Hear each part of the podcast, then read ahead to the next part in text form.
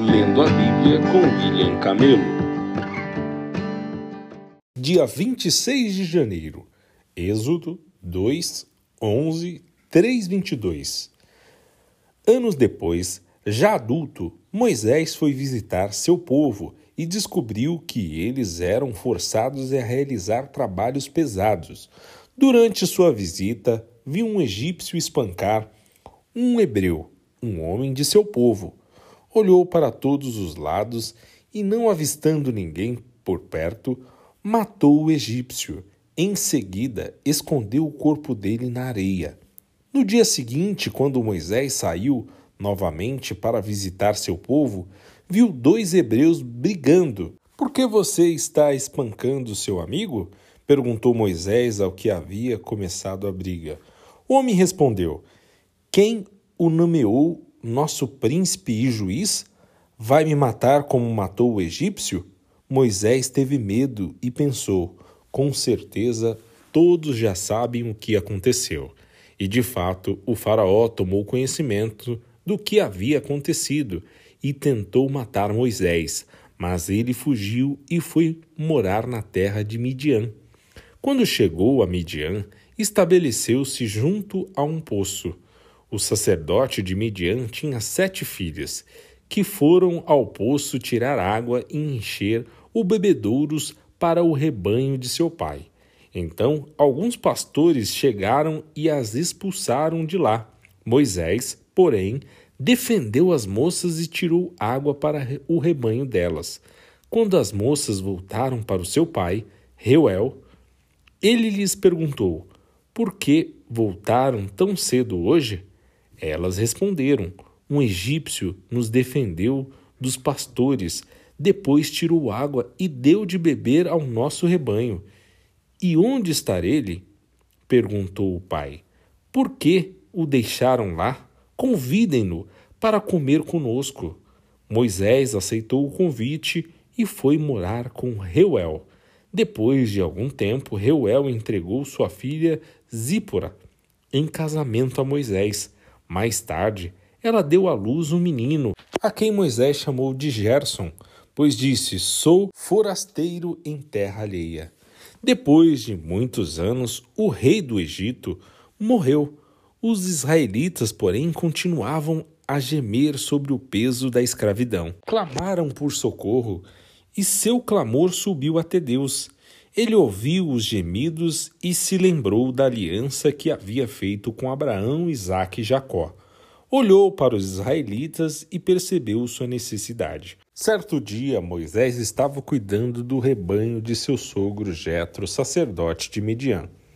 Ele levou o rebanho para o deserto e chegou ao Sinai, o monte de Deus. Ali, o anjo do Senhor lhe apareceu no fogo que ardia no meio de um arbusto. Moisés olhou admirado, pois, embora o arbusto estivesse envolto em chamas, o fogo não consumia. Que coisa espantosa, pensou ele. Por que o fogo não consome o arbusto? Preciso ver isto de perto. Quando o Senhor viu Moisés se aproximar para observar melhor, Deus o chamou do meio do arbusto. Moisés, Moisés, aqui estou, respondeu ele. Não se aproxime mais, o Senhor advertiu. Tire as sandálias, pois você está pisando em terra santa. Eu sou o Deus de seu pai, o Deus de Abraão, o Deus de Isaque e o Deus de Jacó. Quando Moisés ouviu isso, cobriu o rosto porque teve medo de olhar para Deus. Então o Senhor lhe disse: por certo, tenho visto a opressão do meu povo no Egito, tenho ouvido seu clamor por causa de seus capatazes. Sei bem quanto eles têm sofrido. Por isso, desci para libertá-los do poder dos egípcios e levá-los do Egito a uma terra fértil e espaçosa. É uma terra que produz leite e mel com fartura, onde hoje habitam os cananeus, os etitas, os amorreus, os fereceus, os heveus e os jebuseus. Sim, o clamor do povo de Israel chegou até mim. Eu tenho visto como os egípcios os tratam cruelmente. Agora, vá, pois eu o envio ao Faraó. Você deve tirar meu povo Israel do Egito. Moisés, porém, disse a Deus: Quem sou eu para me apresentar ao Faraó? Quem sou eu para tirar o povo de Israel do Egito? Deus respondeu: Eu estarei com você. Este é o sinal de que eu sou aquele que o envia. Depois que você tirar o povo do Egito, vocês adorarão a Deus neste monte. Moisés disse a Deus: Se eu for aos israelitas e lhe disser, o Deus de seus antepassados me enviou a vocês, eles perguntarão qual é o nome dele, o que devo dizer? Deus respondeu a Moisés: Eu sou o que sou. Diga ao povo de Israel: Eu sou, me enviou a vocês. Deus também instruiu Moisés: Diga ao povo de Israel: Javé, o Deus de seus antepassados, o Deus de Abraão, o Deus de Isaque e o Deus de Jacó me enviou a vocês. Esse é o meu nome para sempre, o nome pelo qual serei lembrado de geração em geração. Agora, vá e reúna os líderes de Israel. Diga-lhes que Javé, o Deus de seus antepassados, o Deus de Abraão, Isaque e Jacó, lhe apareceu e disse: Tenho observado atentamente e vejo como os egípcios os têm tratado. Prometi libertá-los da opressão no Egito e levá-los a uma terra que produz leite e mel com fartura, onde hoje habitam os cananeus, os hititas, os amorreus, os fariseus, os heveus e os jebuseus. Os líderes de Israel aceitaram sua mensagem. Em seguida, você e eles se apresentarão ao rei do Egito e lhe dirão: O Senhor, o Deus dos Hebreus, veio ao nosso encontro. Agora, pedimos que nos permita fazer uma viagem de três dias ao deserto para oferecer sacrifícios ao Senhor nosso Deus. Eu sei que o rei do Egito não os deixará ir a não ser que uma mão poderosa o force. Por isso, levantarei minha mão e ferirei os egípcios com todo tipo de milagres que farei no meio deles.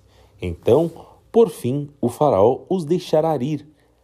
Farei que os egípcios sejam bondosos com os israelitas, e assim vocês não sairão do Egito de mãos vazias toda mulher israelita pedirá de suas vizinhas egípcias e das mulheres que as visitam artigos de ouro e prata e roupas caras, com as quais vestirão seus filhos e suas filhas.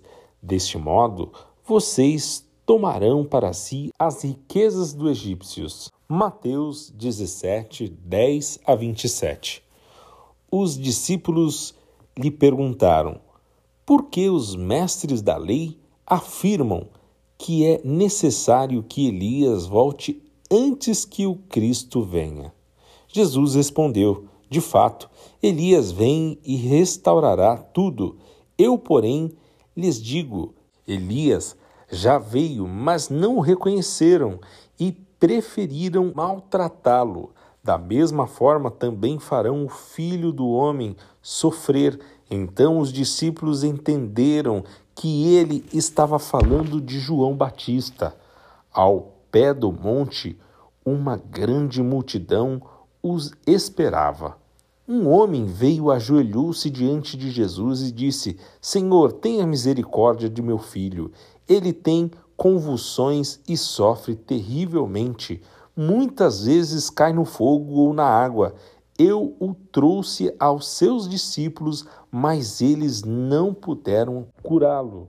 Jesus disse: Geração incrédula e corrupta, até quando estarei com vocês? Até quando terei de suportá-los? Tragam o menino para cá. Então Jesus repreendeu o demônio e ele saiu do menino que ficou curado a partir daquele momento.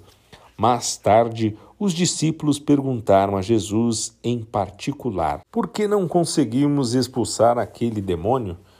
Porque a sua fé é muito pequena, respondeu Jesus. Eu lhes digo a verdade: tivesse fé, ainda que do tamanho de uma semente de mostarda, poderiam dizer a este monte: Mova-se daqui para lá, e ele se moveria. Nada seria impossível para vocês, mas essa espécie não sai senão com oração e jejum. Quando voltaram a se reunir na Galiléia, Jesus lhe disse: O filho do homem será traído e entregue em mãos humanas. Será morto, mas no terceiro dia ressuscitará. E os discípulos se encheram de tristeza. Quando Jesus e seus discípulos chegaram a Cafarnaum, os cobradores do imposto do templo abordaram Pedro e lhe perguntaram: Seu mestre não paga o imposto do templo? Sim, paga, respondeu Pedro. Em seguida, entrou em casa. Antes que ele tivesse oportunidade de falar, Jesus lhe perguntou: O que você acha, Simão? O que os reis costumam fazer? Cobram impostos de seu povo ou dos povos conquistados? Cobram dos povos conquistados, respondeu Pedro. Pois bem, disse Jesus, os cidadãos estão isentos, mas como não queremos que se ofendam, desça até o mar e jogue o anzol. Abra a boca do primeiro peixe que pegar, e ali encontrará uma moeda de prata. Pegue-a e use-a para pagar os impostos por nós dois. Salmos 22, de 1 a 18. Meu Deus, meu Deus, por que me abandonaste? Por que estás tão distante de meu gemido por socorro? Todos os dias clamo a ti, meu Deus, mas não respondes. Todas as noites levanto a voz, mas não encontro alívio. Tu, porém, és santo e estás entronizado sobre os louvores de Israel. Nossos antepassados confiaram em ti e tu os livraste clamaram a ti e foram libertos, em ti confiaram e jamais foram envergonhados. Mas eu sou um verme e não um homem, todos me insultam e me desprezam. Os que me veem zombam de mim, riem com maldade e balançam a cabeça. Esse é o que confia no Senhor, que ele o livre que o liberte, se dele se agrada. Tu, porém, me tiraste a salvo do ventre da minha mãe, e me deste segurança quando ela ainda me amamentava. Fui colocado em teus braços assim que nasci. Desde o ventre da minha mãe tem sido meu Deus. Não permaneças distante de mim, pois o sofrimento está próximo e ninguém mais pode me ajudar. Meus inimigos me rodeiam como touro. Sim, touros ferozes de Baza me cercam, abrem a boca contra mim como leões que rugem e despedaçam a presa. Minha vida é derramada como água. Todos os meus ossos estão desconjuntados. Meu coração é como cera que se derrete dentro de mim. Minha força secou como um caco de barro. Minha língua está grudada ao céu da boca. Tu me deitaste no pó, à beira da morte. Meus inimigos me rodeiam como cães. Um bando de perversos me cerca. Perfuraram minhas mãos e meus pés. Posso contar todos os meus ossos meus inimigos me encaram e desdenham de mim, repartem minhas roupas entre si e lançam sortes por minha veste. Provérbios 5, 7 a 14.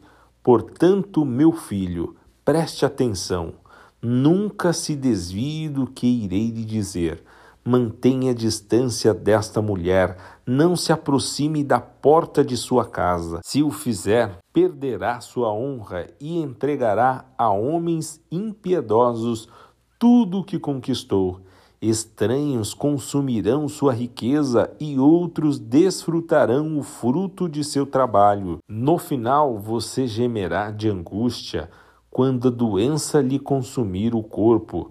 Dirá: Como odiei a disciplina. Se ao menos não tivesse desprezado as advertências, por que não ouvi meus mestres? Por que não dei atenção aos que me instruíam?